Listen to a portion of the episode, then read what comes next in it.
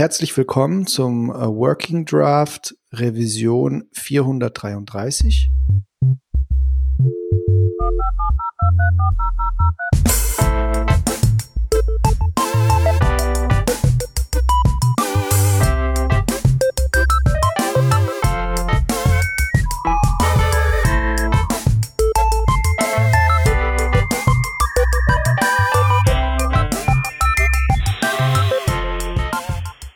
Heute sind wir zu zweit und zwar bin ich das, der Khalil und äh, Stefan. Hallo. Guten Abend. Guten Abend, Stefan. Jetzt ist mir kurz mein Namensgedächtnis ausgefallen. Hast du ja, total. Mit dem redet er doch eigentlich. Ne? Wer ist es überhaupt, mit dem ich da rede? Ah, aber das passiert mir ganz, ganz oft. Ich bin, das, ich bin da schon in etliche peinliche Situationen gekommen, wo ich, ich genau weiß, wer es ist und so und alles cool und so. Und dann irgendwie soll ich den Namen sagen und dann bin ich so, äh, oh, Blackout. naja. Ich, ich, bin ja heute zum Gehirn. ersten Mal seit März wieder dabei. Deswegen wundert es mich gar nicht, dass du meinen Namen nicht nimmer weißt. Nicht? Also ich bin ja total in der, in der Corona-Zeit. Ja. Du bist ein Geist, stimmt. Ja, genau. Ja. Wir machen jetzt hier nämlich den Late Night Dead Post, äh, Dead Ops Cast. Dead Ops, genau. Dead Ops. Ähm, genau. Ähm, ja, ein kleiner Hintergrund ganz, dazu. Ganz späte äh, Aufnahme, was ja nicht so üblich ist. Ja, ähm, ich glaube, ich glaub, der, der Tochter ist ungefähr im gleichen Alter wie mein Sohn, so drei, vier herum, ne? Mhm. Ja. ja, genau. Äh, ähm, und die haben beide so ein bisschen Einschlafprobleme im Moment.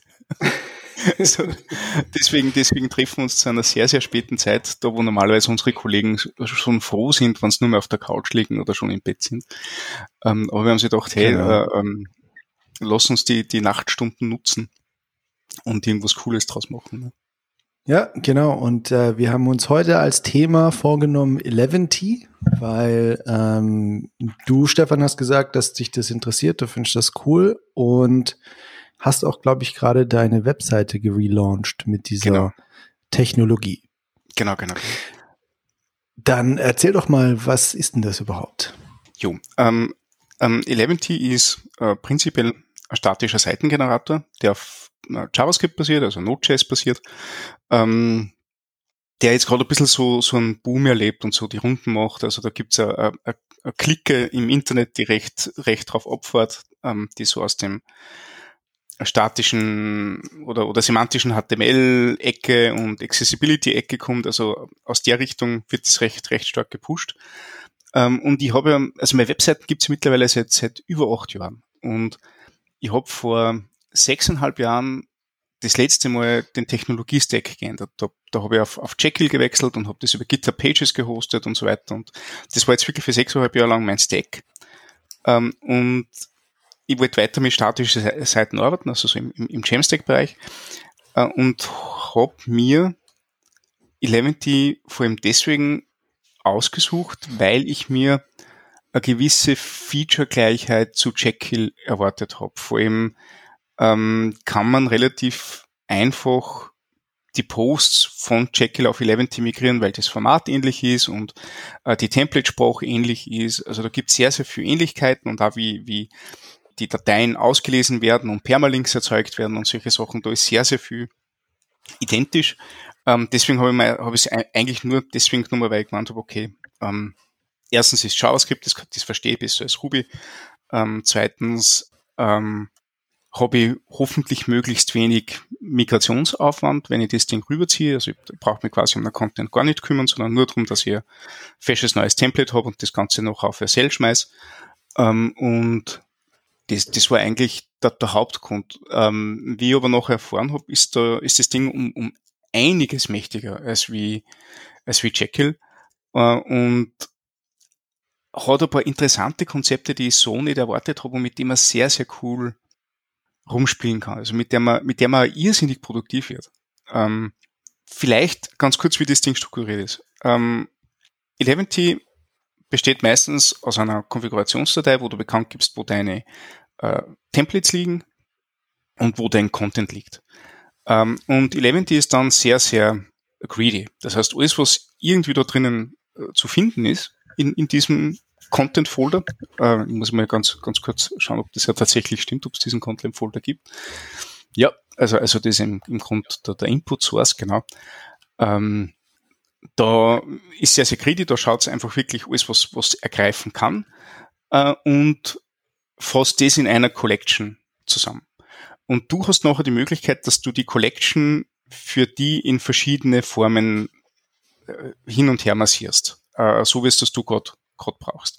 Das kannst du zum einen machen, indem du ähm, Tags setzt, damit werden sie mal vorkategorisiert, äh, oder indem du in Incoming Collections nimmst und die Struktur änderst oder die ähm, ja hauptsächlich die Struktur änderst ähm, und halt eine neue Collection dann draus baust. Äh, beziehungsweise kannst du halt da die Collection mit, mit Elementen anreichern, die du jetzt zum Beispiel in vom äh, CMS über APIs holst. Oder so. Also ähm, das ist einmal das, das erste wichtige Konzept. Also sehr, sehr gierig, alles, was sie irgendwie greifen kann, greift und bockt in eine Collection. Äh, und mit dieser Collection hast du noch Möglichkeiten, ähm, was damit zu tun. Ähm, das, also die, die, dass du aktiv in die Collection eingreifen kannst und die Daten verändern kannst, bevor du damit äh, Seiten renderst, ist eigentlich schon mal einer für, für die Hauptpunkte, die mich, die mich überrascht haben, weil das hätte ich mir in Jekyll immer gewünscht. Nicht? In Jekyll hast du die Collections immer vorher schon sehr, sehr genau definieren müssen. Ähm, und nicht einfach mal sagen, okay, äh, ich, ich fasse jetzt am OS und, und cluster nachher so, wie ich es benötige in der Content Pipeline. Äh, und das ist schon mal, ähm, das ist schon mal das erste, erste coole Ding. Ähm, vor allem ist es deswegen cool, weil du nachher unterschiedliche Output-Möglichkeiten hast. Es ist einfach, es ist natürlich für jedes Input-File machst du ein Output-File. Das, das, also quasi für Markdown. Das nehme ich her, transformiere es in HTML und schmeiße noch in ein Template rein. Das ist die, das erste, was man, was man sich vorstellt, dass man macht und das funktioniert ja genauso, wie man es, wie man es erwarten würde. Ähm, dann habe ich aber angefangen, dass ich zum Beispiel sage, okay, ähm, für alle Seiten, die ich habe, aggregiere in einer speziellen Collection, die ich selber mache, aggregiere alle Kategorien, die ich gesetzt habe. Wie zum Beispiel eine Kategorie für TypeScript, eine Kategorie für, für JavaScript, eine Kategorie für, für Jamstack in diese Richtung.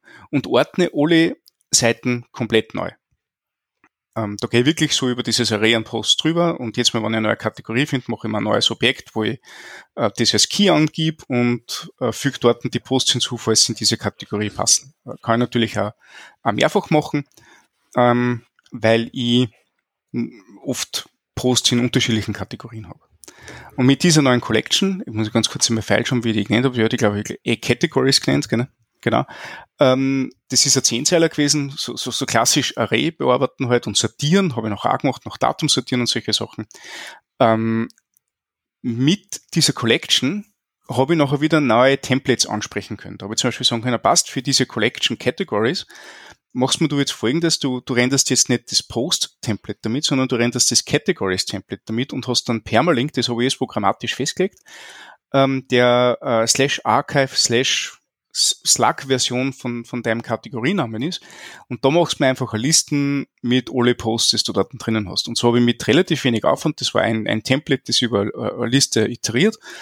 Und ähm, ein Zehnzeiler für diese neue Collection habe ich so, so klassische Archivseiten machen können, so wie es man in WordPress kennt und solche Dinge nicht. Dass man auf TypeScript klickt bei mir in, in meiner Kategorienansicht, dass man dann tatsächlich auf so eine Subseite kommt, die alle TypeScript-Artikel noch Jahr geordnet äh, äh, auf, aufzeigt.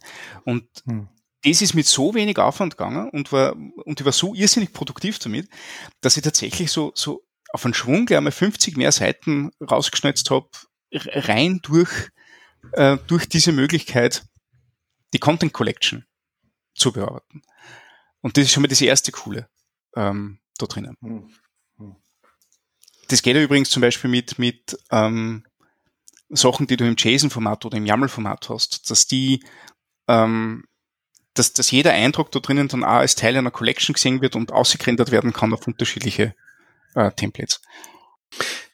Also Eleventy ähm, ist auch sehr unopinionated, wenn es darum geht, welche weiß ich nicht, welche Template-Sprache du verwendest und so weiter. Ist das richtig? Ich habe das ja. mal irgendwo gelesen. Jo. Ähm, das ist auch ziemlich cool. Also Eleventy hat natürlich, es gibt ein paar bevorzugte Sachen, wie zum Beispiel Nunchucks als Template-Engine äh, und äh, irgendeine, irgendeine besondere Markdown-Bibliothek zum, zum Parsen, ähm, die, die da verwendet werden. Ich glaube, um, um ähnlich zu sein wie, wie Jekyll. Ähm, aber du kannst auch Handlebars verwenden oder irgendwelche anderen äh, ähm, Template-Sprachen, die in Node.js funktionieren. Ähm, hm. Es kommt damit sehr viel Template-Sprachen schon von Haus aus mit. Also du installierst dort, glaube ich, eh äh, äh, Handlebars und Nunchucks und nur eine dritte oder so, die sind, die sind von Haus aus dabei. Ähm, und, auch sehr cool, ähm, JavaScript selbst ist eine Template-Sprache für 11t. Das heißt, du kannst mit .11t.js-Dateien die ähm, asynchrone Renderfunktion bereitstellen oder exportieren, kannst du in JavaScript das Template schreiben, das du gern gerendert haben möchtest. Also diese Render-Function muss mhm. irgendwie ein String returnen und das wird nachher quasi in das HTML geschrieben.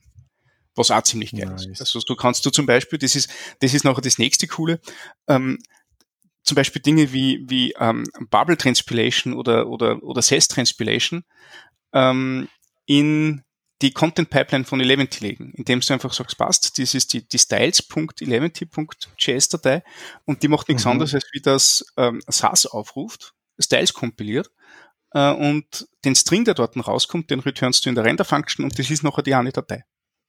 Also das ist, das, das war eigentlich auch wieder so ein, so ein mind-blowing Effekt, weil äh, e-, egal, also so wie du irgendein gewisses Tooling-Setup möchtest. Ähm, sei es, dass du, dass du Modern JavaScript schreiben kannst und das möchtest noch mit Rollup bundeln oder irgend sowas, ne? Äh, und vielleicht noch einen Transpiler äh, reinschmeißen. Dann hast du das immer als extra Tool machen müssen äh, für andere statische Seitengeneratoren, das du dann mit Gulp bedienst oder irgendwie nebenbei laufen lässt und so weiter. Und dadurch, dass du die Möglichkeit hast, JavaScript-Dateien als Template-Files anzugeben, solange es ein String-Return in dieser Render-Function, kriegst du das in die Content Pipeline rein. Das heißt, du hast wirklich nur diesen einen 11 Call und gutes, mit dem machst du das noch. Also das war, war hm. ein ziemlich geiler, geiler Nebeneffekt. Genau. Ja, super. Jo, ähm, wenn wir schon dabei sind, wie die, wie diese einzelnen äh, Template-Files funktionieren. Ähm, das Template ist wirklich immer nur so ga ganz zum Schluss. Nachdem du diese, diese Collections so, so, so hinmassiert hast, wie du das brauchst, wird eben dann ein Template ausgewählt, in das Ganze nachher reingerendert wird. Ähm, das Coole dabei ist folgendes, dass du dieses Template auf verschiedenen Ebenen angeben kannst, so wie jedes andere Front-Meta-Property, das du setzen möchtest. Ähm, das kaskadiert quasi. Du kannst zum einen sagen, äh, also auf, auf der höchsten Ebene quasi die, die Inline-Styles oder das Important hinten dran direkt im Frontmatter von der Datei ist. Wenn du so eine Markdown-Datei aufmachst, kannst du dort sagen, bitte render mich in das Template post.nunchucks oder post.html. Ähm, oder Ebene draußen, du sagst es für den Folder, in dem die Datei drinnen liegt. Das heißt, wenn du so einen, einen Folder Posts hast, wo alle deine Posts drinnen sind, dann kannst du dort eine Posts.json reinlegen und kannst dort das Template für alle in diesem Folder definieren oder die Permalink-Struktur für alle in diesem Folder definieren. Oder und damit jetzt kein Blödsinn sage, du gehst nur Ebene weiter raus, aber das muss ich jetzt gerade selber suchen, und definierst das in der 11.js, genau. Kannst, kannst quasi das direkt dann dort bei der Collection, die du ähm, äh, definierst, bekannt geben. Und so kannst du auf verschiedenen Ebenen sagen, wie die Datei äh, auszusehen hat. Das hat mir vor allem geholfen beim, beim Migrieren, weil ich habe ja äh, Jekyll verwendet und gerade bei der Permalink-Struktur habe ich am Anfang diese Standard-Jekyll-Permalink-Struktur verwendet und bin aber nachher draufgekommen, dass ich gern äh, URLs hätte, die nicht mit Datum und so weiter irgendwie, irgendwie verhunzt sind, sondern einfach nur fatblock.eu slash Name, ne? ähm, und habe angefangen, dass ich manuell diese Permalinks warte äh, für jeden Blogbeitrag, obwohl das eigentlich nur äh, äh, eine Slack-Version vom Titel war. Und mhm. dadurch, dass ich das immer manuell gewartet habe, sind alle Permalinks, die ich bis jetzt in Jekyll gewartet habe, weiterhin gültig, weil das in der Kaskade ganz, ganz oben steht. Nämlich dort, wo ähm, direkt beim Pfeil. habe aber dann gesagt, für alle folgenden Posts, die ich schreibe, machen wir in der Post.json eine Permalink-Struktur, die genau auf das gleiche geht, nämlich der Fileslag oder so, glaube ich, heißt das dort. Ähm, und das gilt jetzt für alle weiteren. Das heißt, ich habe beim Migrieren einfach nichts tun müssen, weil das war, war eh schon alles so, wie es gehört. Äh, und brauche jetzt, glaube ich, nur mehr äh, zwei Frontend, äh, Frontmatter-Properties für eine neue Datei anstatt sieben oder so, wo ich eben so viele Dinge vordefinieren habe müssen. Also ich brauche jetzt nur mehr den Titel angeben und die Kategorien, anstatt mhm. Titel, Kategorie, Layout, Permalink und Published oder so, weil die habe ich alle rausgezogen. Und das war eigentlich mhm. ein ziemlich, ziemlich cooler Nebeneffekt. Das hat mir auch beim Migrieren sehr, sehr, sehr, sehr geholfen, dass das so schnell geht. Mhm. Genau. Das ist das. Und dann war nur äh, eine spannende Überraschung, ähm, die mich nachher, nachher ebenso äh, äh, um, um einiges mehr äh, produktiver werden hat lassen. Ähm, das ist das Pagination Feature. Ähm, und Pagination klingt am Anfang sehr, sehr unaufregend, ist aber dann spannend, wenn du. Hm?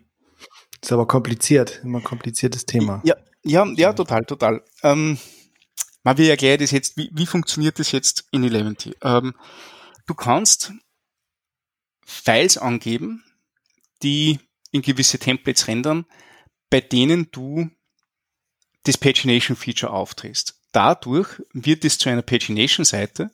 Du musst ähm, dem eine Collection mitgeben, die du definierst, und eine Page Size mitgeben und kannst nachher über diese Page in dem Template loopen und das Ganze, Ganze rausrendern. Ähm, so wie man sich halt für Pagination erwartet. Du hast dann auch so Next und Previous Links, dass du halt ähm, auf die nächsten oder Previous ähm, äh, Seiten gehen kannst. Ähm, so würde man das eigentlich erwarten. Das definiert man im Frontmatter und die Eleventy weiß, wie es damit umgehen soll. Er generiert halt genau so viele Seiten, wie es nötig ist. Spannend wird es allerdings, wann du die Page Size auf 1 angibst. Dann wird nämlich für jeden Eindruck in dieser Collection das Ding aufgerufen äh, was bedeutet, dass du so relativ easy, ohne Aufwand, nur für jeden Eindruck in dieser Collection, die du gerade hast, eine neue Seite rendern kannst.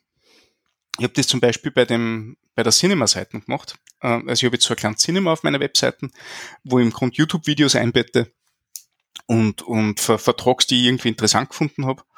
Und die kann man direkt auf meiner Webseiten anschauen.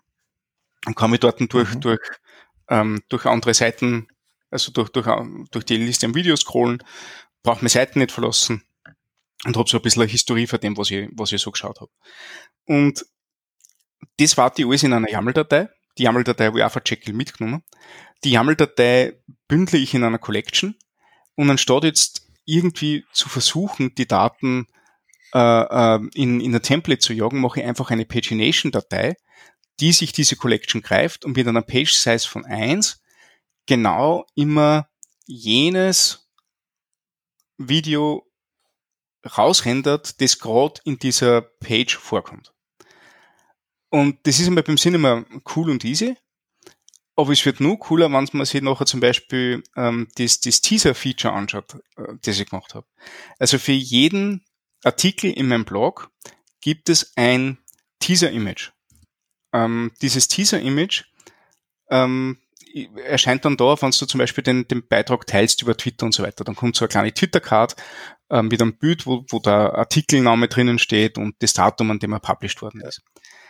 Und diese Teaser-Images ja. generiere ich so, dass ich dieses Pagination-Feature nehme, über die gleiche Kollektion drüber lauft, die, die mir schon die Seiten rausrendert nur in diesem Fall rendere ich HTML-Seiten raus, sondern ich, ich, ich rendere für jede Page, quasi mit einer Page-Size von 1, rendere ich den Titel und das Datum in ein SVG.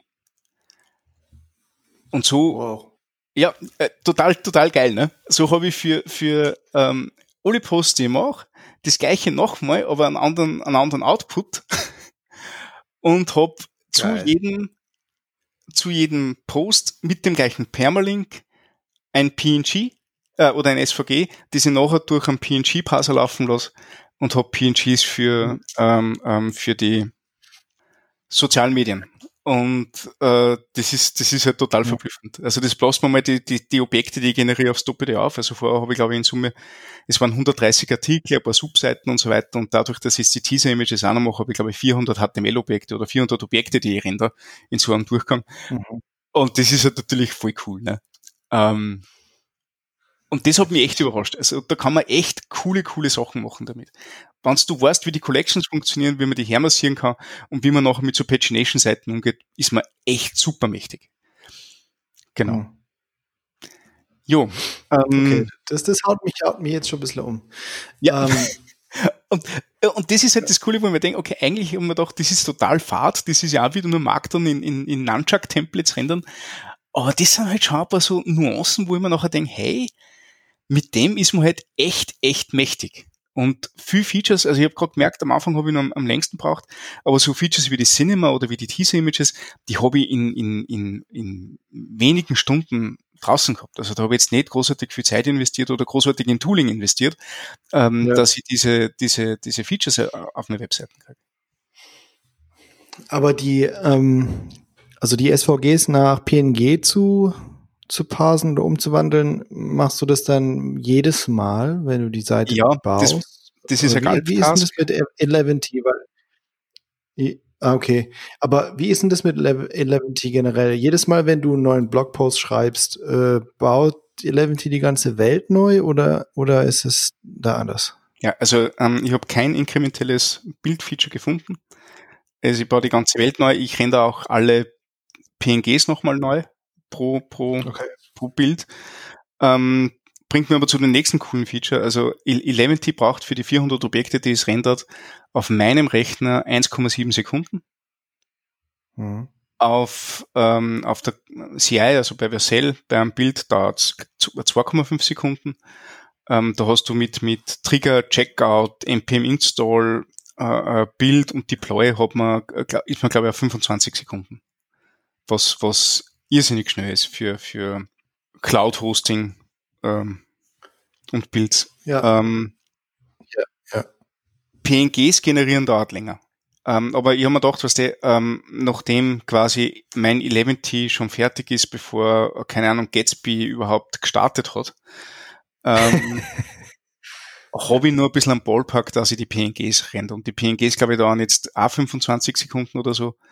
Das heißt, in Summe bin ich auf unter einer Minute Bildtime ähm, mhm. für das, dass ich, dass ich 400 Seiten und 200 PNGs render und das ist halt schon schwer okay. Also. Ja, ja klar. Äh, ist alles gut. Ja. Ich denke, das ist wahrscheinlich bei den meisten so persönlichen Projekten wird es wahrscheinlich vollkommen ausreichen. So ein Personal Blog. Mhm. Ähm, ich, ich glaube wahrscheinlich so heftige ähm, Unternehmensseiten mit Tausenden von Seiten oder so, die werden dann schon eher ihre Probleme haben.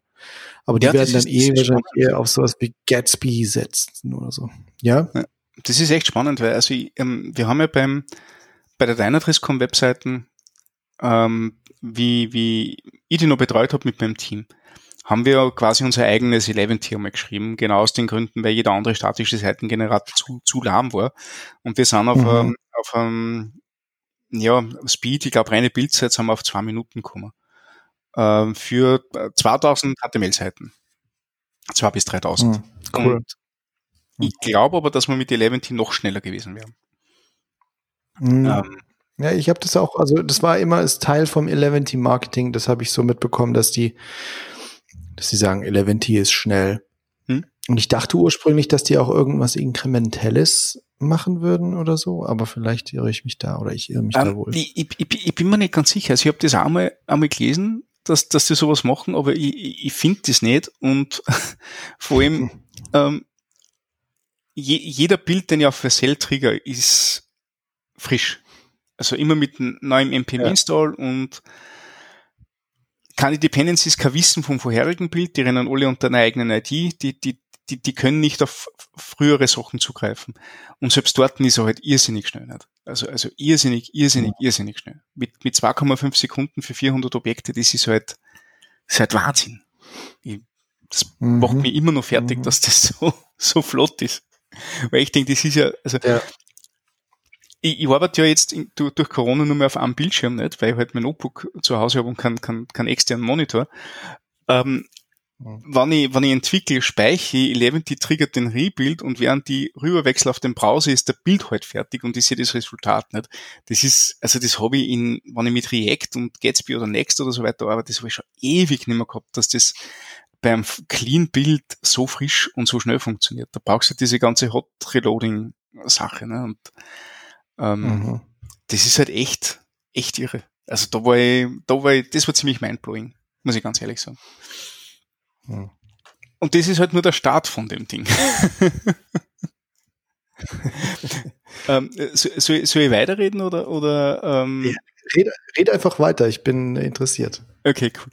Ähm, was mir, wo ich, wo ich mir noch auch nämlich ähm, gedacht habe, gut, dass es das gibt, ähm, weil, weil ich mittlerweile sehr viel damit mache, ist eben diese, diese 11t-config-Datei, also die 11t-js-Datei. Ähm, weil man relativ easy neue Filter und so weiter hinzufügen kann. Also gerade das mit dem Collection umbauen und so weiter, das, das kennt man auch eh schon.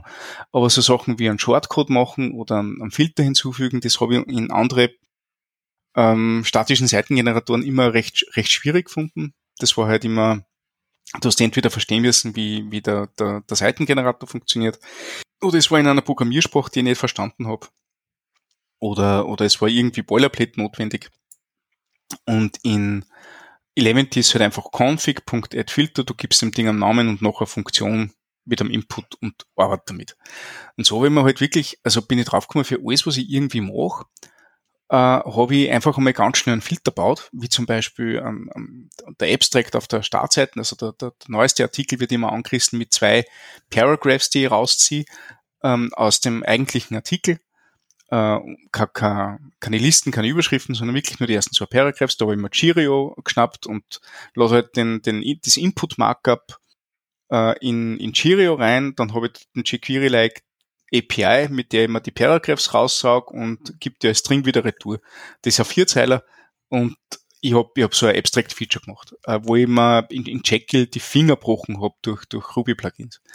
Ähm, oder cool. auch solche Sachen wie, ähm, bum, bum, wo bin ich da gerade, ähm, wie Reading Time auslesen. Da kriegst du den ganzen Input rein und ich sag, pass, Pipe Reading Time, ähm, man liest ungefähr 200 Wörter pro, pro Minute, das heißt, ich schaue mal, wie, wie viele Wörter das da drinnen gibt, mhm. äh, gibt lest, äh, dividierst durch 200 und hab ungefähr die Minutenanzahl, äh, wie lange man dort, dort zum Lesen braucht. Nice. Und ja, äh, und, und das ist ja Zweizeiler wieder, weißt du, das sind, das sind halt einfach so, so Kleinigkeiten.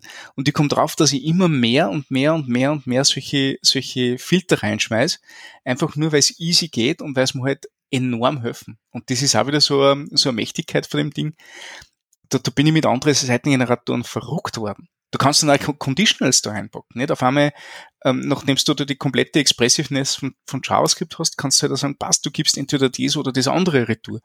Ähm, mhm. Je nachdem, wie, wie, wie sich dein Kriterium äh, ähm, halt gerade halt grad äußert. Nicht? Und dadurch hast du auch wieder wenige komische Conditionals im Template drinnen. Das macht das alles ein Filter für mich. Also das ist ähm, irgendwie, irgendwie echt, echt nett. Ähm, und du definierst dort auch die ganzen Bibliotheken, Plugins und, und äh, restlichen Parser. Also Syntax Highlighting war easy, da gibt's ein Plugin dafür, das schmeißt einfach rein. Nicht? Äh, genauso, wenn ich habe hab einen anderen Markdown-Parser genommen, der nachher diese, diese Anchors setzen kann für, für Headlines, nicht, wo du halt quasi auf jede H2 oder H3 verlinken kannst über, über einen Hashcode. Ähm, das war alles schon da. Nicht? Das habe ich alles einfach da reingeschmissen. Und mittlerweile ist mein 11 Config, glaube ich, 150 Zeilen lang äh, und, und funktioniert tadellos. Genau, eine Sache, die auch cool ist, äh, das sind diese Pass-Through-Copies, das hat mich bei anderen Generatoren auch immer massiv geärgert. Entweder sie waren nicht greedy genug bei der Auswahl ihrer, ihrer Daten oder sie waren zu greedy, dass sie quasi jedes Image noch äh, Liquid Tags durchsucht haben, obwohl es keinen Sinn macht. Äh, und für solche Sachen kannst du halt bei Eleventy sagen, passt, nimm, nimm alle Dateien, die in dem Folder liegen und schmeiß mal in den Dist-Folder rein. Die nehme ich einfach so mit. Egal was dort passiert. Mhm. Und das ist halt auch mhm. cool. Und das kontrollierst du alles über diese Punkt 11 TJS, das ist halt der Startpunkt von dem Ding. Und mhm. ähm, ein bisschen so das Herzstück, finde ich, von dem Ganzen. Ja, abgefahren. Das, das ist, hört sich einfach an, als wäre das so wirklich so the, das Go-To-Tool, gerade für JavaScript-affine ähm, Menschen. Ja. Es gab ja einige ähm, auf JavaScript basierende Static Site Generator, aber die waren, glaube ich, so alle ein bisschen zu sehr von Jekyll inspiriert mhm. und auch wieder zu opinionated oder festgelegt auf irgendwelche ähm, äh, Template-Sprachen und so Geschichten und viel Boilerplate und so. Und das scheint einfach irgendwie so mega flexibel zu sein. Du schmeißt halt irgendwie dem was hin und der macht halt erstmal was draus. Und dann muss Ganz man halt genau. halt noch ein bisschen, nur ein bisschen äh, Führung geben oder so. Ganz genau. ähm, aber du hast das sehr gut zusammengefasst eigentlich. Also das ist, glaube ich, auch der, der Clou von, von Eleven, die dort, dass die, also erstens einmal, ich, ich glaube, dass das gelernt haben durch alle anderen statischen Seitengeneratoren, die es so bislang gegeben hat. Nicht? Also ähm, man muss ja äh, äh, ganz ehrlich sagen, das hätte wahrscheinlich vor ein paar Jahren noch anders ausgeschaut.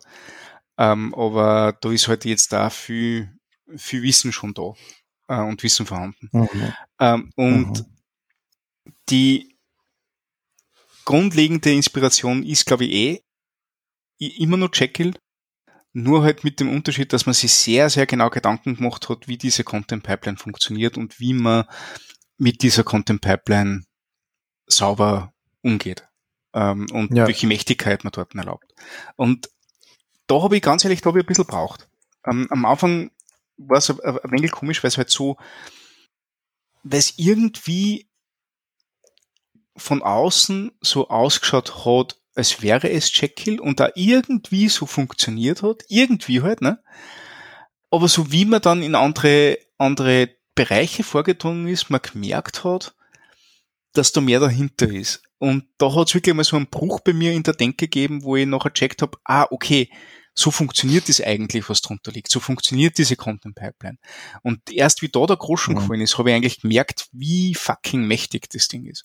Und was du da mhm. für, für, für Möglichkeiten auf lange Sicht hast. Also gerade, äh, wie gesagt, die, die, die, die Archivseiten, die Cinema-Seiten und die Teaser-Page, das habe ich alles einfach mitgemacht. Das war einfach gratis quasi. äh, äh nur durch ja. ein bisschen, ein, ein, ein, paar, ein paar Zeilen Code, ein paar Zeilen Config und, und ein bisschen, ein bisschen herumexperimentieren. Äh, und das war, war schon echt beeindruckend. Ja. Äh, ja, das ist, äh, das, das klingt echt gut. Ähm, was soll ich jetzt sagen? Jetzt Sorry, ich bin immer so so schwafelnd nee. Das ist, das ist alles gut, das ist ja alles mega interessant. Ähm, ich, ähm, ah ja, genau, ich wollte erzählen, dass ähm, ich habe ja, meine Seite basiert ja ähm, auf Hugo. Ich habe sie mit Hugo geschrieben, weil, ähm, weil ich gehört habe, hey, Hugo ist, äh, ist scheiße schnell. Mhm. Und äh, ist auch so. Also Hugo ist, also wenn du, hast du es mal probiert, mit Hugo ja, was zu bauen? Ja, ich, ich, ich kenne ein paar Hugo, Hugo-Seiten, bei denen ich contributed habe und das ist okay. wirklich fucking schnell. Also ja, also das ist echt heftig, ja. Also da, da kannst du, da kannst du nicht so schnell blinzeln, wie die Seite dann gebaut ist. Vor allem, wenn es halt irgendwie so ein persönlicher Blog ist. Aber ich kann mir vorstellen, dass halt bei Riesenseiten irgendwie Hugo auch ähm, extrem gut äh, performt. Aber ähm, die, bei, bei Hugo gibt's für mich ähm, immer so ein bisschen diese Hürde, dass Hugo völlig äh, unfamiliär ist. Also, hm. Ich sag mal das auf Deutsch, unfamiliar. Also wenn es halt um, um so die Templating-Sprache geht, weil es hm. halt irgendwie so eine Go-Templating-Sprache hm. ist oder sowas, hm. weil Hugo ist ja in Go geschrieben. Und äh, da hat, da hat irgendjemand ähm, einen super geilen äh, Blogpost geschrieben, so für Webentwickler, wie, wie man, äh, äh was sie alles über Hugo gelernt hat und dann hat eben auch ihren Blog umgezogen, weil Jekyll, Jekyll halt so langsam war und Hugo war äh, dann deutlich schneller. Ähm, extrem viel schneller. Und das ist halt irgendwie voll nice. Also das ist irgendwie so, das, das Feature von Hugo ist halt so, ja, so muss, muss es einfach immer sein und das ist halt auch schon wirklich sehr robuste Software und du kannst wirklich wahnsinnig viel damit machen, äh, mit der Templating-Sprache und über verschiedene Dinge loopen und so. Aber wenn man sich halt, wenn man irgendwie nur ab und zu was ändern will oder mal so eine Kategoriegeschichte machen möchte, so wie du es gerade beschrieben hast, da, da ist eine, eine relativ große Hürde da, weil man halt sich nochmal in den äh, in diesen in diese seltsame Templating-Sprache, die so komplett mhm. unbekannt ist, irgendwie, irgendwie, leicht anders funktioniert wie alle anderen Templating-Sprachen, die man jemals gesehen hat. Ähm, und äh, ja, und das ist das ist ein bisschen problematisch äh, für mich. Es hält mich einfach so ein bisschen auf und deswegen ähm, äh, spiele ich gerade auch im Gedanken irgendwie zu wechseln und vielleicht ist 11T ist da vielleicht ähm, dann eben die Antwort. Muss man ein mhm. bisschen mit rumspielen.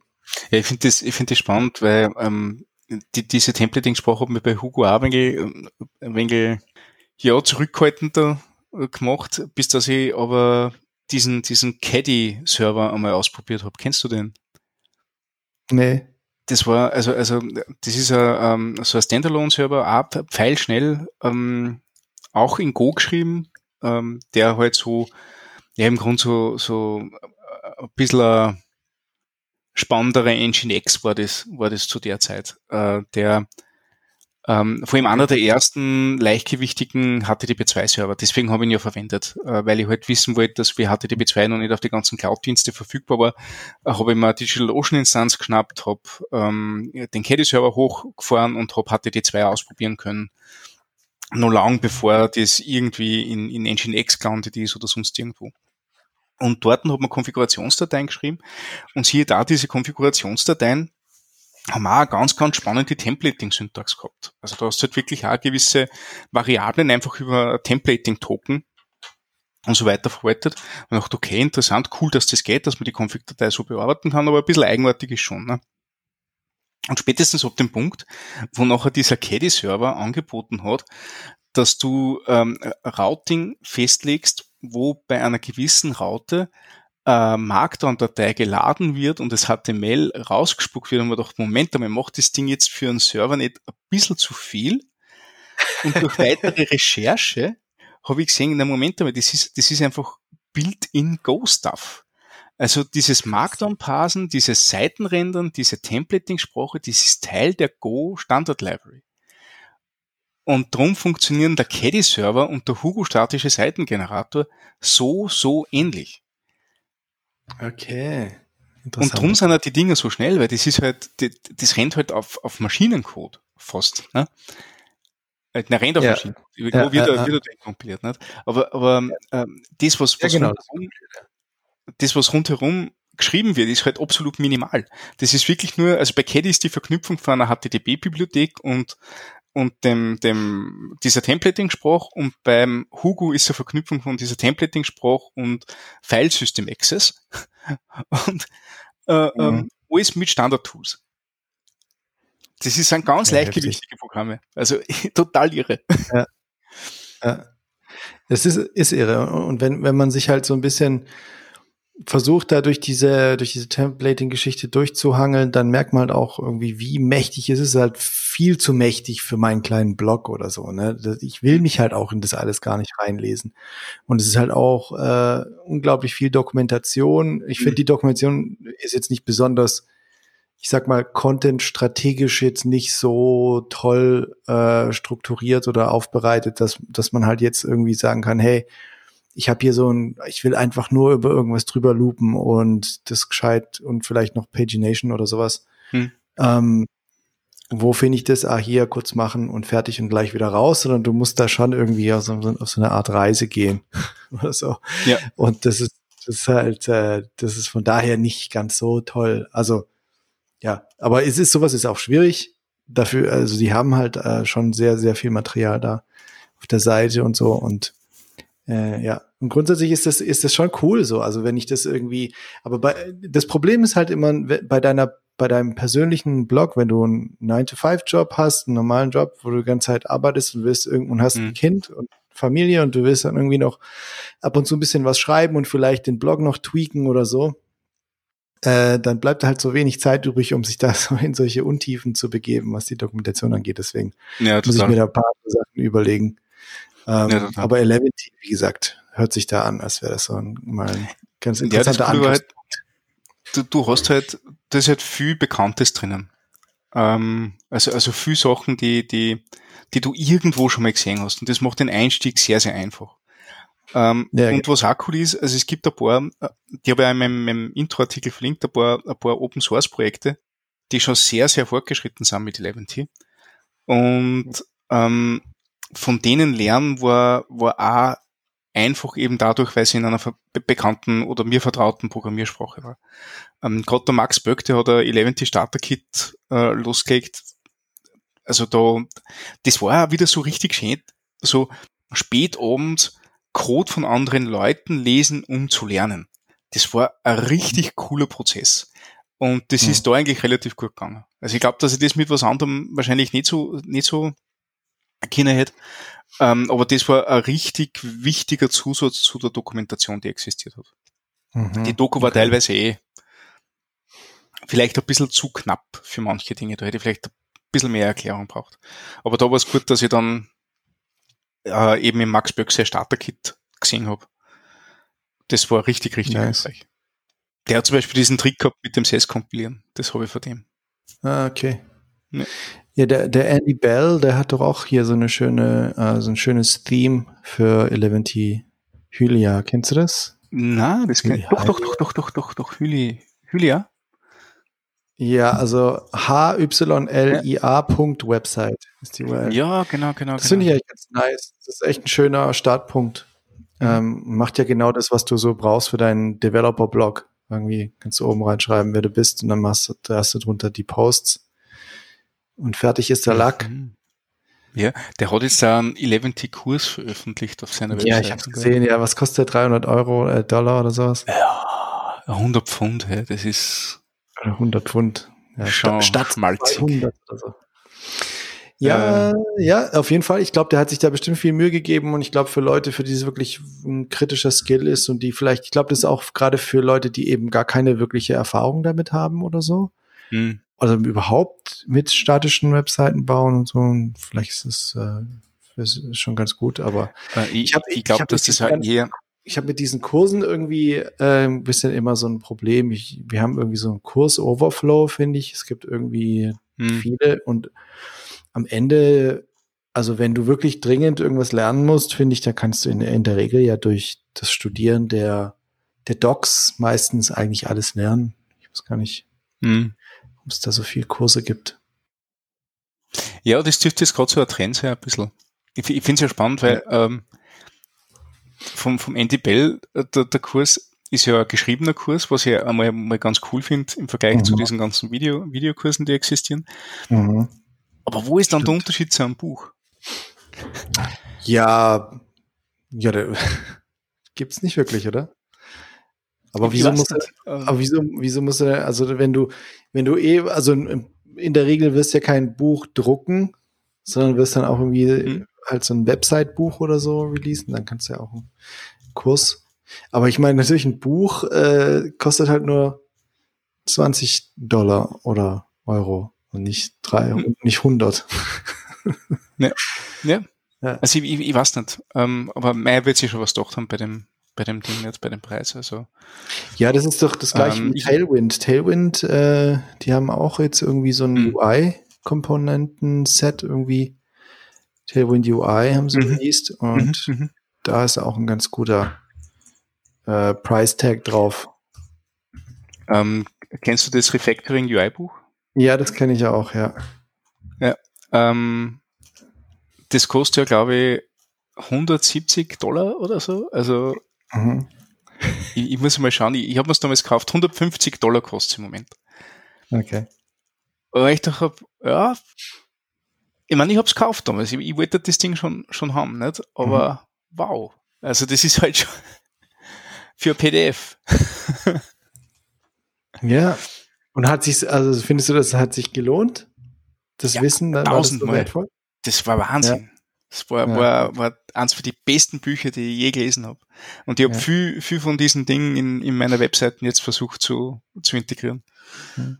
Ähm, ja, wahrscheinlich total daneben, aber Nö, ich finde, das, das merkt man so, dadurch, dass du, also du hast ja geschrieben, dass du das alles selber gemacht hast und ich finde, man merkt da mhm. schon eine gewisse Consistency irgendwie im Design und so und äh, so, was, was einfach Abstände angeht, von Choice und solche Geschichten und äh, das, das macht sich gut, finde ich, auf jeden Fall. Also macht Sinn für mich, dass Dankeschön. du da, dass du da vom, äh, vom, das war der Steve Shoger, gell?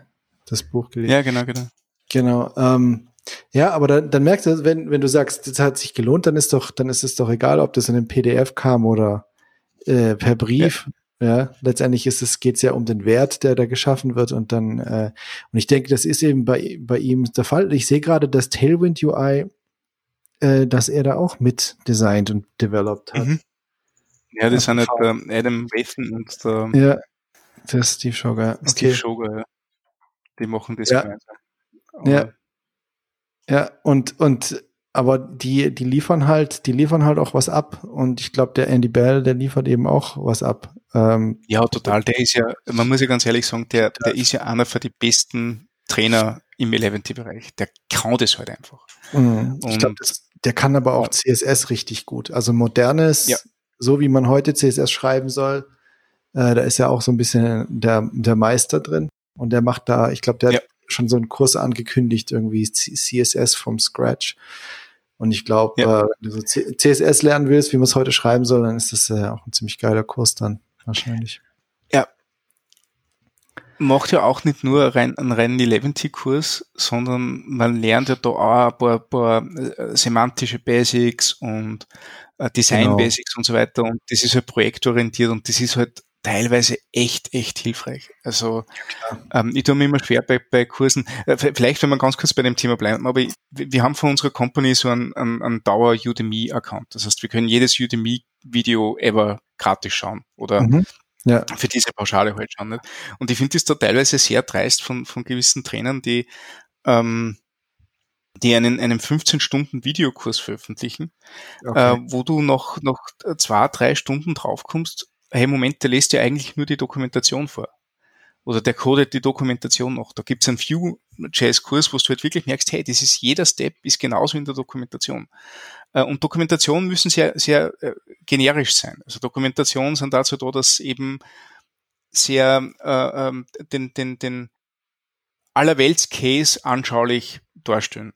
Und ähm, okay. greifen deswegen auf Fubar, Bas und solche Sachen zu. Ja, ja. Ähm, ein Kurs, da brauchst du Fleisch, da brauchst du irgendwas Realistisches. Mhm. Da, also da ist mir halt so viel lieber, wenn ich sehe, wie Leute ja Projekte mitentwickeln, das irgendwie der Realität entspricht, wenn man da, da halt dann wirklich was lernt drüber. Ja. Ähm, und drum, also da bin ich mir sicher, dass das der, der Andy Bell genauso macht. Ja, auf jeden Fall. Ich glaube, da kann man, da kann man sich drauf verlassen, dass es ordentlich ist. Ähm, ja, das ist lustig, dass Leute die Dokumentation vorlesen, aber das, das, das hat, das hat auch damit zu tun, dass die äh, Dokumentation halt auch äh, scheiße gut ist. Also gerade bei View ja. Ähm, ist sie ja wirklich sehr, ja. sehr gut und du brauchst einfach keinen Kurs. Also wenn du lesen kannst und dann auch so ein Drang hast, das zu lernen oder das aus irgendeinem Grund einfach lernen musst, dann knie dich in die Dokumentation und lern das, ja. Und da brauchst du auch echt keinen Kurs. Und das, das Gleiche sehe ich halt auch bei React. Also ich für React finde ich äh, abartig, wie gut die Dokumentation ist. Und ja. die wird auch die ganze Zeit abgedatet und ähm, und das ist halt auch nicht so eine unbedingt eine Dokumentation, wo du kurz reinspringst, irgendwie ein Problem löst und wieder raus, sondern du, du lernst halt einfach wirklich darüber, warum React wie gestrickt ist. Also natürlich nicht in der Tiefe. Ähm, das ist auch unwichtig, aber ähm, einfach warum du wie React verwenden sollst und so weiter und ähm, und mit wirklich vielen Beispielen und Hinweisen und Notizen und dies und das und also finde ich schon ähm, abgefahren und ich finde das dann so ein bisschen komisch, warum es also es ist halt einfach so populär. Natürlich gibt es dann auch viele Kurse so, aber ich verstehe mal nicht genau, warum die Kurse dann so, so erfolgreich sind. Warum gibt es so viele Leute, die sich Videokurse angucken, wenn diese Dokumentation einfach ja. so world class ist. Ja. Ähm, aber äh, verschiedene Leute lernen natürlich unterschiedlich. Ne? Also manche Leute mit, ja, lernen mit Video besser als mit, mit dem Lesen. So verstehe ich auch. Ja, absolut. Ja, ist interessant. Ja, spannend. Ja, also ich habe aber jetzt noch so zum Abschluss habe ich noch äh, habe ich noch eine Frage und zwar wie ist denn das für dich, ähm, wenn du äh, Blogposts sch schreibst für für deinen statisch generierten Blog? Mhm. dieses, ich weiß nicht, was mussten du jetzt in deinem Fall alles machen? Also wenn du jetzt einen neuen Blogpost anlegst, musst du, muss deine Datei, dein Dateiname schon der Slug sein? Oder ich habe es, glaube ich, am Anfang äh, ja, verpasst, ähm, wie, das, wie, das, bei dir genau läuft. Kannst du mal erklären. Also, okay, was, für, also was für Frontmatte hast du drin? Was für Frontmatte hast du drin und was für, wie sieht deine Dateiname aus? Das ist sehr, sehr gute Frage. Also das erste, was ich mache, ich lege mir einen neuen Branchen, weil auf Versell arbeite ich immer in, in Preview-Branches und so weiter. Mhm. Ja. Ähm, das, das ist das erste. Dann lege ich mir eine Datei an, die heißt, keine Ahnung, 2020 minus 06 minus 23 zum Beispiel. Mhm. Äh, das ist das Datum. Minus den Slack, unter dem ich es nachher verfügbar haben möchte. .md. Okay. Okay. Äh, dann füge ich Front Meta Properties zwei Sachen hinzu, Title und Categories. Das heißt, den Titel vom Blogpost und die Kategorien, in die ich, in die ich es hinzufügen möchte. Okay. Und dann schreibe ich los. Okay, okay. Und wie findest du das? Findest du das nicht ähm, nervig? Also das ist das, also ich empfinde das als eine hohe Reibung, sage ich mal. Also gerade zum Beispiel, du hast eine Idee, willst einen neuen Blogpost, vielleicht auch nur was Kurzes schreiben oder so. Und mhm. äh, musst dich erstmal hinsetzen, dann musst du erstmal irgendwie Datei irgendwie mit irgendwie anlegen, dann, dann äh, Rechtsklick oder Linksklick, Maus oder was auch immer und dann irgendwie 2020 minus, dann was ist heute mhm. für ein Tag, was ist heute für ein Monat und dann wie soll der Slug aussehen und so. Ähm, ist es, ist es was, was, was, was dir gar nichts ausmacht oder, oder stört dich das? Ähm, naja, das Ding ist, ich, ähm, ähm, ich will das teilweise so. Äh, ähm, mir, mir hilft das, meine Gedanken zu sortieren, wenn ich, wenn ich diesen, diesen Zeitstempel selbst vergeben darf. Äh, und diesen, mhm. diesen Slack-Namen selbst vergeben darf. Da, da, da, ja. da kommt ein bisschen, ein bisschen OCD durch. Tatsächlich haben wir in Eleventy ja zum Beispiel das Datum, äh, das File, äh, Datei-Zeitstempel Datum hernehmen. Ne? Das mhm. ist natürlich auf einer, auf einer CI, wo du ständig einen Clean Checkout hast und die Dateien immer genau dann generiert, wenn wir uns auscheckt werden, äh, bringt dir mhm. das natürlich nicht viel, weil, weil der Zeitstempel flöten geht. Aber wenn du das halt von dir lokal aus machst und nachher, keine Ahnung, mit FTP irgendwo raufpusht und so, ähm, dann hat es halt den Zeitstempel vom, keine Ahnung, Git-Commit oder, oder, oder wann auch immer du die Datei tatsächlich angelegt hast. Mhm. Ähm, dann hast du die schon mal weg. Ähm, ja, du musst halt nur am, am Markt und Datei schreiben. Ähm, also du kannst halt den Permalink aus dem Titel raus, rausholen, nicht? Da gibt's auch Filter dafür, dass du jetzt einen, einen Slack draus machst. Das heißt, diese, diese Sachen, die, die, diese Infrastruktur kreieren, die, die kann man auch alle automatisieren dort. Das geht. Dann müsste es eigentlich nur mhm. irgendeine Marktandatei im, im, äh, im, im, in einem Folder liegen. Und du brauchst ja kein Titel vergeben, sondern du schreibst halt eine Headline, H 1 und, und bist da glücklich damit. Das, das geht schon, geht schon alles. Ähm, hm. Mir hilft es aber doch sehr, wenn ich da ein bisschen Kontrolle drüber habe. Ähm, ich will kein Housekeeping machen, aber die hm. Dinge wie, wann will ich das veröffentlichen? Weil für mich ist ja das Datum nicht dann, wann ich schreibe, für mich ist es das Datum, wann ich es veröffentlichen will. Ähm, ja, klar. Wie nenne ich diesen Permalink? Der nachher dieser Fileslag ist, das gehört für mich zur Content Creation dazu. Also da, da ist ja mhm. eine Intention dabei. Die Permalinks sind teilweise auch unterschiedlich zu dem Titel, den ich habe. Beim Titel bin ich vielleicht ein bisschen, ein bisschen reißerischer, nicht? Oder, oder, oder, oder versuche ähm, sehr genau festzulegen, was man im Content noch erwarten kann. Ähm, mhm. Der Permalink ist sehr optimiert. Da machen wir Gedanken, wie, wie ja, was suchen Leute. Ne? Ja, für, für, für mich ist es so, dass, dass ich die, ähm, dass ich das mega nervig finde. Also zum, also das, also ich weiß auch nicht warum, aber das, das weiß eigentlich pro Post nicht viel Arbeit, aber mich nervt das. Es ist irgendwie so mhm. Boilerplate, Arbeit, ähm, und ich habe und ich habe dementsprechend auch schon Tools geschrieben, um mir das wegzunehmen. Mhm. Also ich, es gibt äh, es gibt ja, ich habe so eine Command, so ein Command-Line-Interface geschrieben. Und zwar ist es für mich nicht so, zum Beispiel beim Datum. Das Datum ist für mich äh, was, was nicht nur im Filename sein muss. Also, also da muss es erstmal gar nicht sein. Also es ist zum Beispiel bei Hugo auch so, dass es nicht im Filename ist, sondern das Datum ist im, ist im Front Matter drin. Und im Hugo ist es dann zum Beispiel so, dass das Hugo erwartet auch so ein ISO-Format, das bis auf die Sekunde geht. Weil wenn du jetzt mehrere kleine Posts schreibst oder so, kann es halt, könnte es, ja, Also wenn du sie in der gleichen Stunde schreibst oder am gleichen Tag schreibst oder wie auch immer und du halt halt nur das Datum hast, dann weiß halt der Generator nicht, wie soll er das sortieren. Mhm. Und wenn du das Datum bis auf die Sekunde runter hast, dann ist gar keine Frage mehr da. Aber das, aber wenn du es auf die, bis auf die Sekunde runter, dieses komische ISO-Format da mhm. äh, gedöns, das ist halt voll nervig zu tippen. Also das will ich nie tippen ähm, und will mir auch nicht überlegen, wie das Format ist und solche Sachen. Ähm, und äh, ich will auch in den Datei, ich will den Dateinamen eigentlich gar nicht, der interessiert mich eigentlich gar nicht.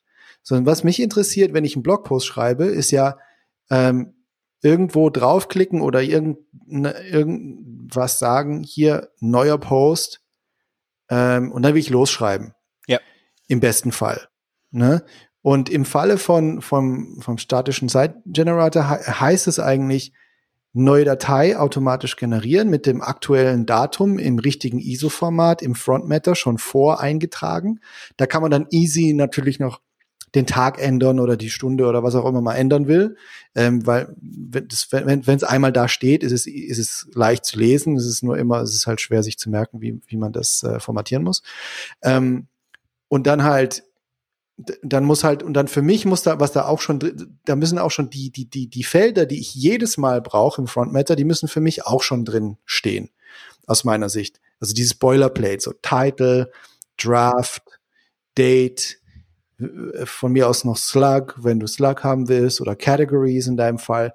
Muss für mich alles schon da sein, weil mich nervt es mega und lenkt mich voll ab vom Postschreiben irgendwie.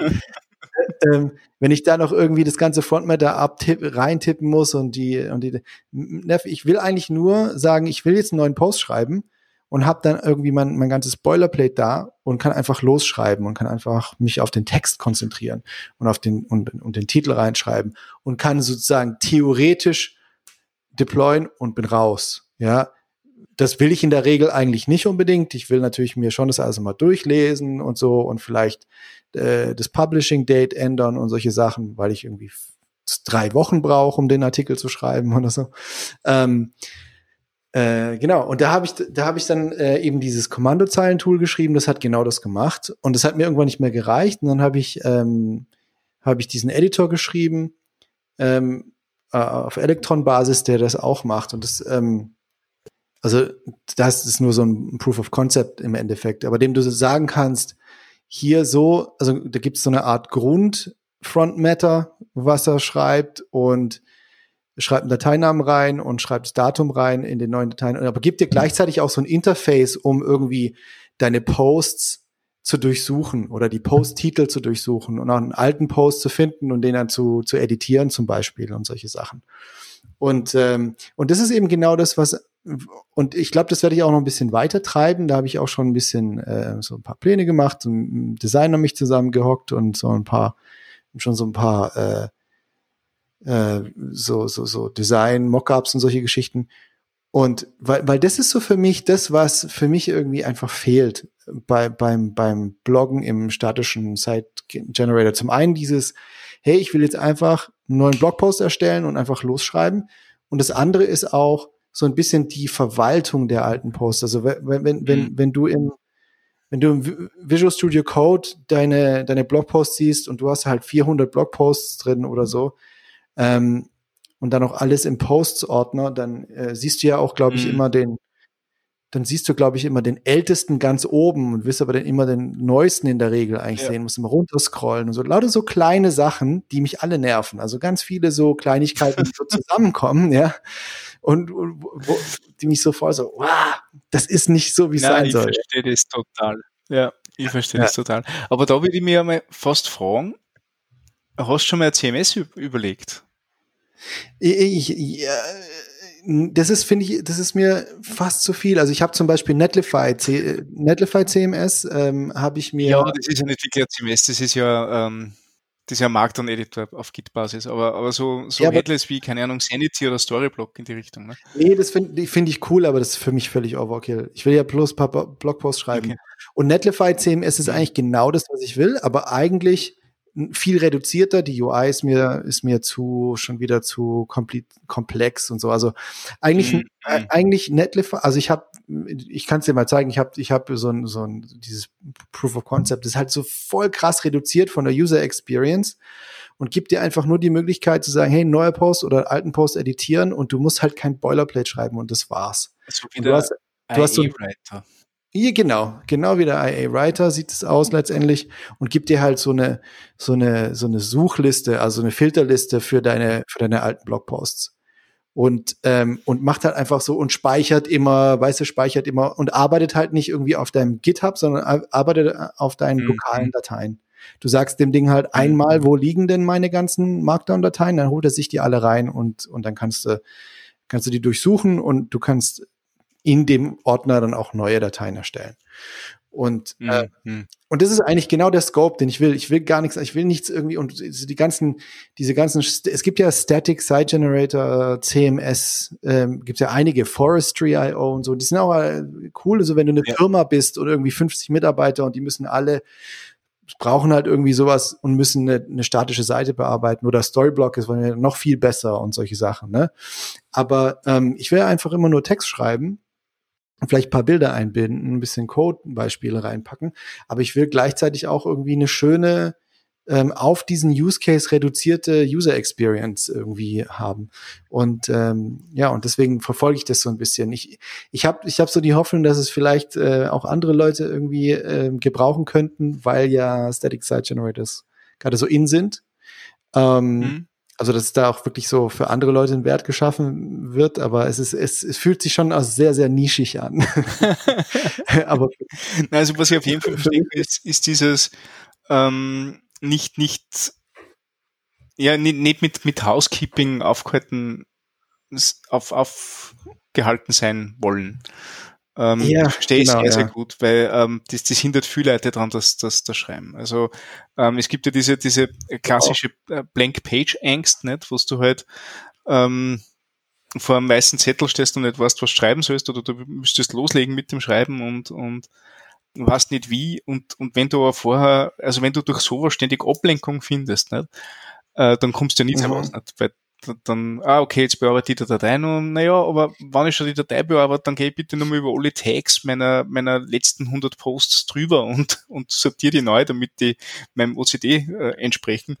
Äh, und, ja. und du schreibst nie los, nicht? Und das ist halt wirklich, das ist halt wirklich ein Problem. Und je weniger Distractions, dass du dort reinpasst und wie, sehr, wie, wie mehr du die Leute dann zum Schreiben bringst, umso besser ist. Für mich hat der IE Writer ja auch genau den Effekt gehabt. Also ich habe den am Anfang wirklich sehr oft hergenommen, dass ich einfach ja, wenn ich, wenn ich nicht schon strukturierten Text schreibe oder, oder strukturierte Artikel schreibe, zumindest ein paar Gedanken, die ich habe, einfach einmal rauslege und Textsnippets mache, die ich nachher vielleicht irgendwann einmal verwenden kann. So. Und das geht nur, indem ja. ich halt aufmache und ich habe da weiße Seiten, auf der ich sofort loslegen kann. Ja, das ist wichtig. Ich glaube, das ist nochmal ein anderes Problem. Also das ist so eine typische Developer-Krankheit, so Developer-Blog-Krankheit irgendwie. Ich mache mir einen schönen Blog und dann verbringe ich irgendwie äh, Monate daran, damit irgendwie das Ding zu bauen und zu designen und dann äh, schreibe ich einen Blogpost und dann designe ich das alles nochmal um. Ja, ja. Der, Blogpost für die nächsten drei Jahre. Ja. Das ja. stimmt. Also deswegen bin ich war echt beeindruckt, dass du so viel Content rausgehauen hast. Das, das ist ähm, nicht üblich.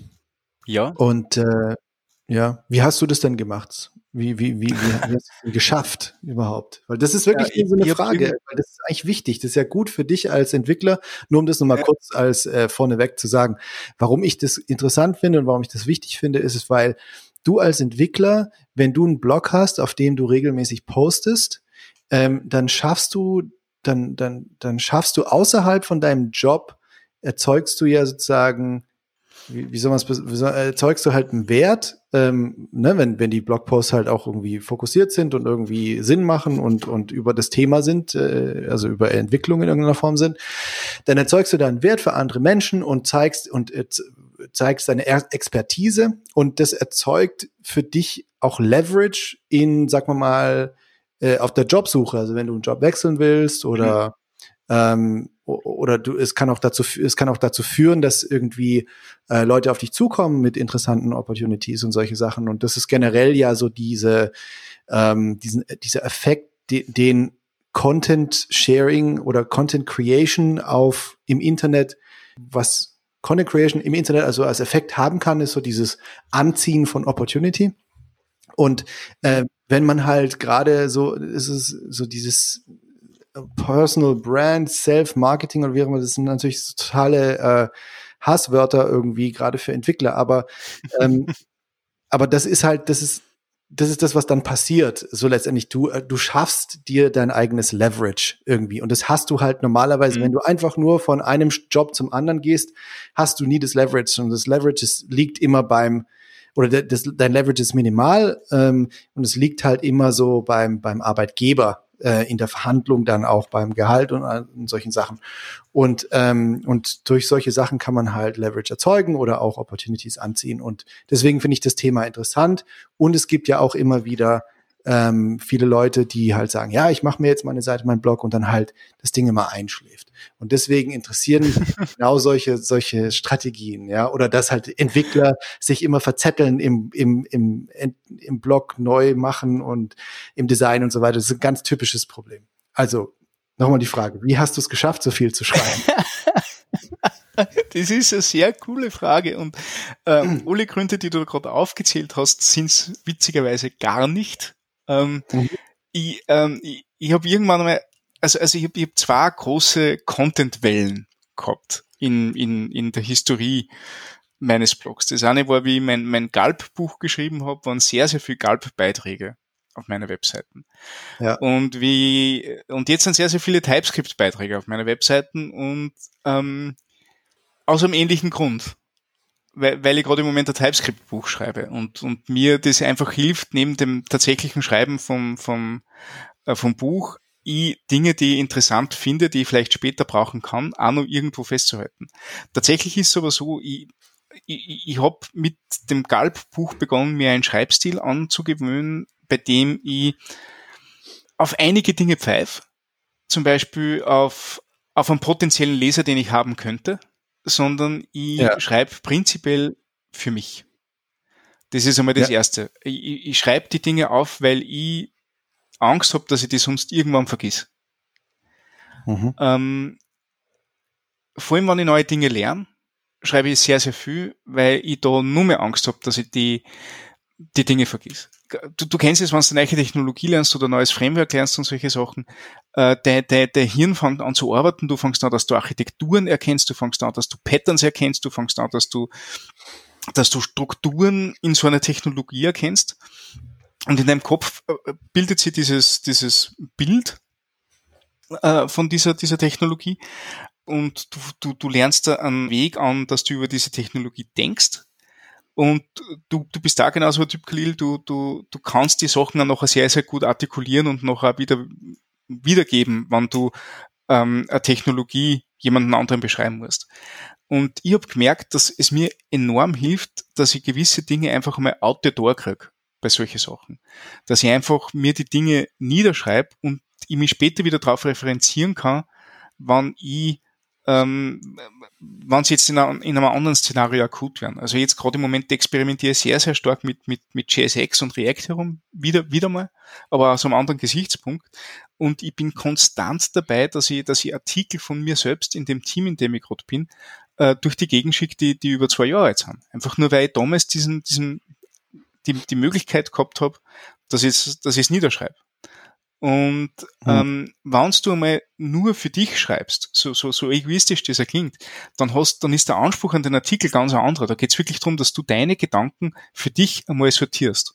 Mhm. Und dann ist man schneller dabei. Also ich, ich, ich verbringe keine, keine 30 Minuten beim, beim äh, Blogbeitrag äh, oder, oder maximal eine Stunde, mhm. ähm, damit, ich, damit ich die Sachen so niederschreibe, dass das für mich wieder passen. Über die Zeit lernt man Struktur und ähm, und, und, und, und Voice und solche Sachen, das lernt man über Zeit. Also das Buchschreiben hat mir sehr, sehr geholfen, dass ich mir jetzt leichter tue, dass ich einen gut strukturierten Artikel schreibe. Mhm. Aber der erste Sinn ist immer, dass ich das für mich rauskriege. Ähm, und das klingt furchtbar egoistisch und, und, und nimmt dem Ganzen ein bisschen, ein bisschen ähm, ähm, wie sage ich, äh, ähm, ein, ein Mythos oder, oder, oder äh, ein, eine Romantik aber tatsächlich ist in der Realität so, dass wenn, wenn du was lernst und du die Dinge für dich aufschreiben musst, es gibt garantiert draußen auch Leute, denen es genauso geht wie dir und die sind nachher irrsinnig glücklich, dass du das schon mal vorgeschrieben hast für sie.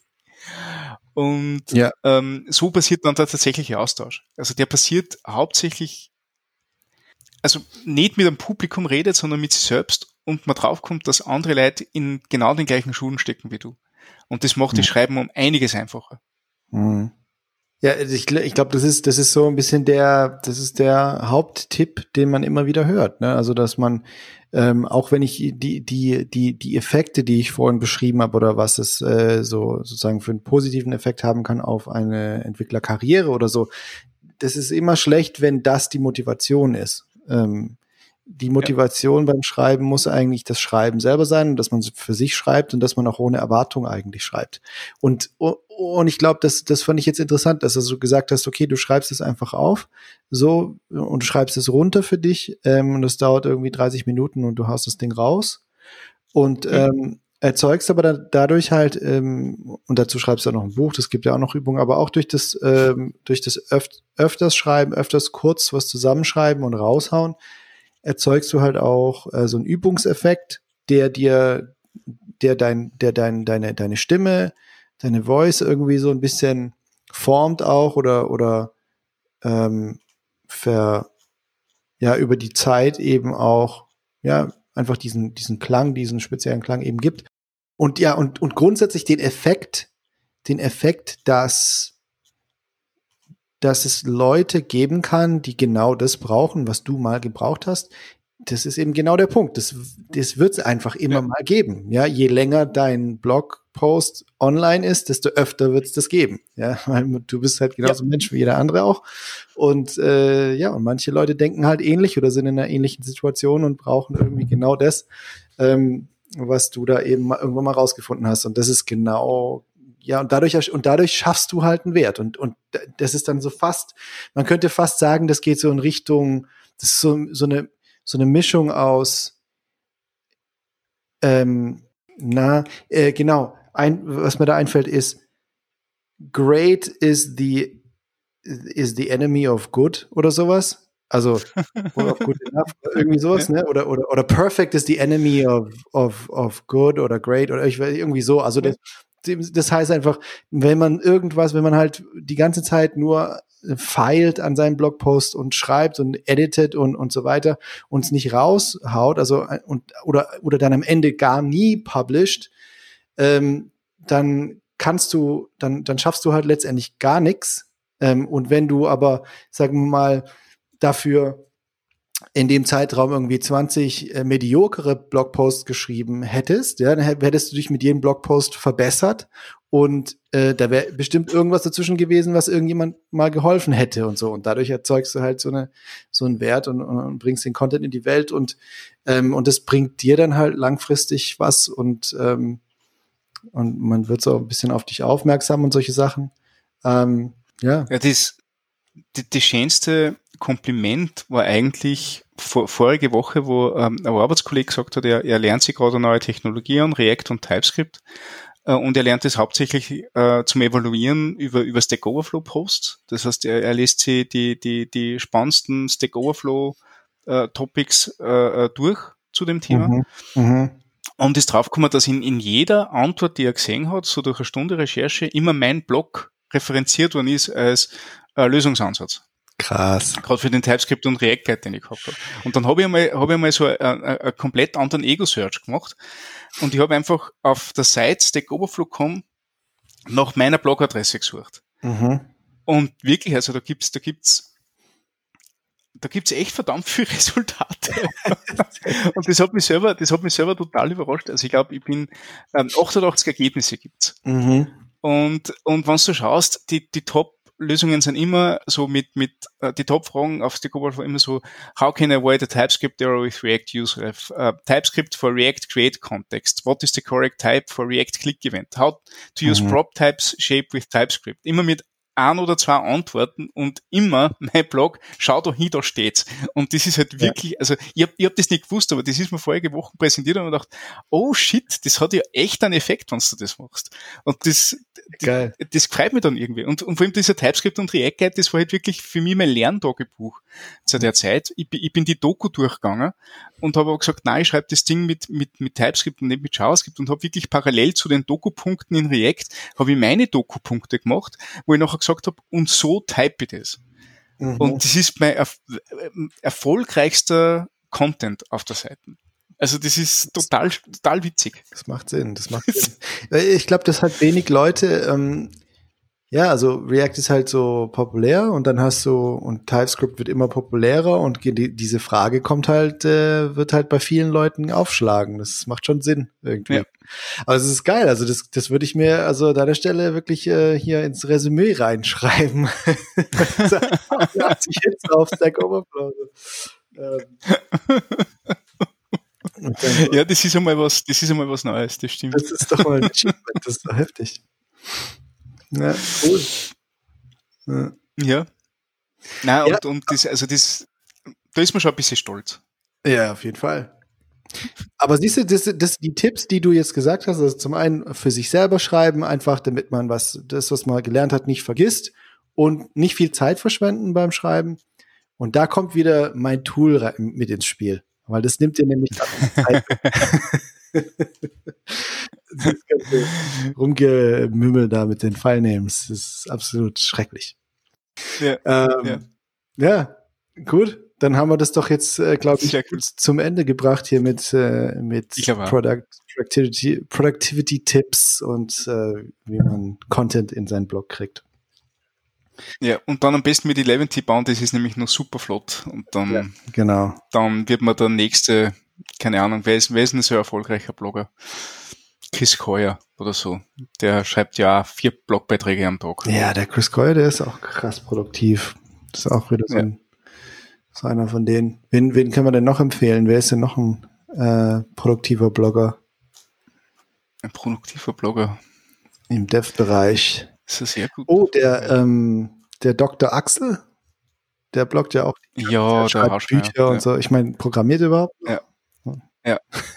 Äh, ja, das ist eine gute Frage. Naja, er ist, glaube ich, Akademiker, ne? Ja. Das heißt, er, er ja, ja, stimmt. Ähm, er, er hat natürlich einen, einen, einen sehr einen sehr guten Approach dann zum Schreiben mhm.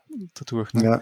Ähm, aber bei dem, seine Blogbeiträge kommt mir auch vor, wie wann der, also du merkst jetzt auch gerade, der produziert sehr viel TypeScript-Posts mhm. Und man hat irgendwie das Gefühl, das sind halt auch wirklich, das ist für ihn ein Weg, dass er seine Gedanken mhm. zusammenfasst. Mhm. Und das finde ich total cool. Ja. Und, und darum lese ich es auch so gern. Also der, der hat, das ist, das ist ähm, ein fünfminütiger Einblick in das Gehirn vom, vom Axel Rauschmeier. Und mhm. das ist super. Grandios. ja, ist cool. Ähm, komm, noch jemand. Wen haben wir noch? Die, die Lea Veru hat doch früher immer viel gepostet. Postet die immer noch? Also ja, die fängt jetzt wieder an. Die, die, die hat jetzt wieder gestartet. Okay. Ja, aber das, die ist nämlich ja. mir auch irgendwann wieder vor kurzem irgendwie erst seit, seit Jahren äh, das erste Mal wieder vor kurzem über die Timeline. Ja, die schreibt jetzt auch einmal pro Woche seit Mai. Okay. Also cool. Ja, die legt wieder los. Nice. Das stimmt. Na, sonst keine Ahnung. Ähm, ähm, bin schon wieder zu lang, zu lang weg davon. Ja. Rauschmeier ist, glaube ich, eh wirklich, wirklich eine von den besten Ressourcen. Was ist mit dem Kenzie Dots? Hat der Arme?